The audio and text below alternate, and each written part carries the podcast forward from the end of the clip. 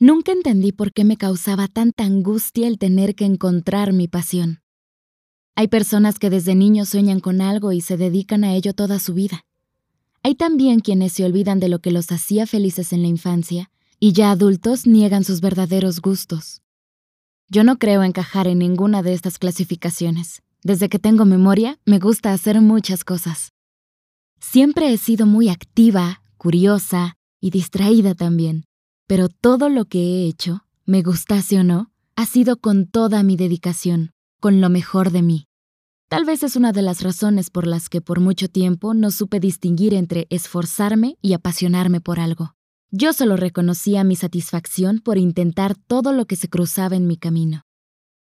Durante una larga época, pensé que la famosa pasión era sinónimo de una profesión.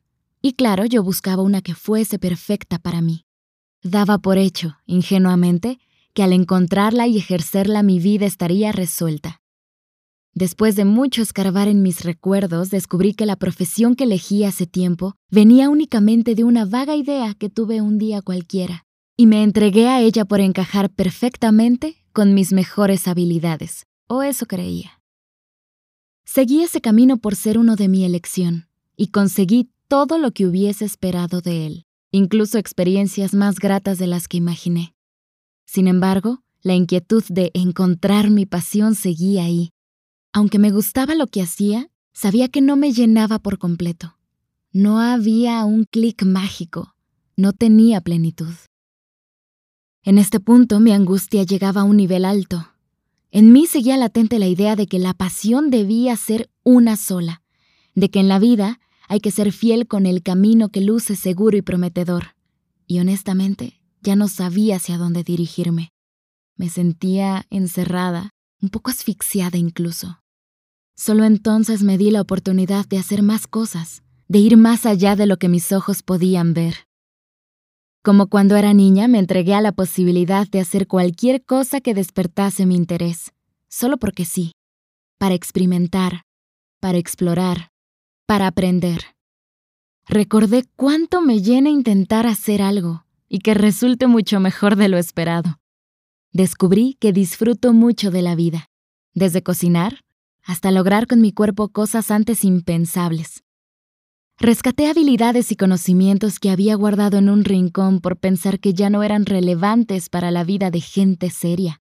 Y cuando eso ocurrió, la magia ya no pudo esconderse en ningún sitio, o más bien, dejé de ocultarla en mi ser. Dejé de pretender ser una persona seria, pulcra y formal. Acepté, con total amor y alegría, que quiero vivir creando, jugando e imaginando.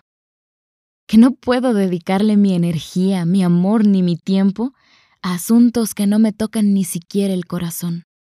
Dejé de buscar etiquetas profesionales y sociales. Me aburrí de querer encajar en gremios y organizaciones sin propósito, con energías incompatibles con la mía. Y solo entonces, cuando me sumergí en tanta libertad, llegó la tan aclamada pasión. Lo más sorprendente es que siempre la tuve frente a mí, pero no había querido verla. Quizá por miedo, por ignorancia, por distracción, no lo sé. Pero eso ya no importa, porque hoy que la puedo ver, que la puedo palpar, sé que ni siquiera tengo que aferrarme a ella, porque vive dentro de mí, está impregnada en todo mi ser. Ahora que la conozco entiendo que eso que me apasiona jamás estará en contra del resto de actividades y conocimientos que quiera vivir.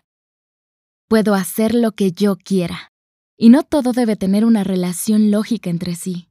No todo tengo que convertirlo en una meta social, mucho menos profesional o monetaria.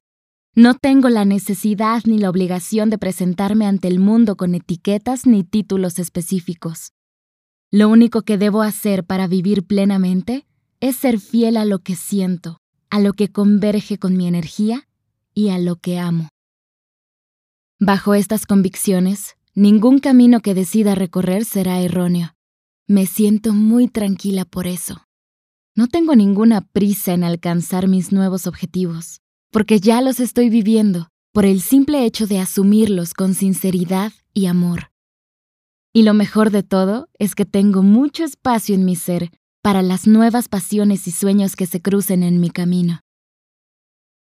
Ahora cuéntame, ¿tú ya encontraste tu pasión? Más contenido de Como tú como yo en Instagram, arroba Podcast, C de casa, T de taza, C de casa, Y podcast, y en mis cuentas personales, en arroba Mariana Badger, en Twitter e Instagram. Muchas gracias por ser parte de esta bonita experiencia. Nos escuchamos pronto.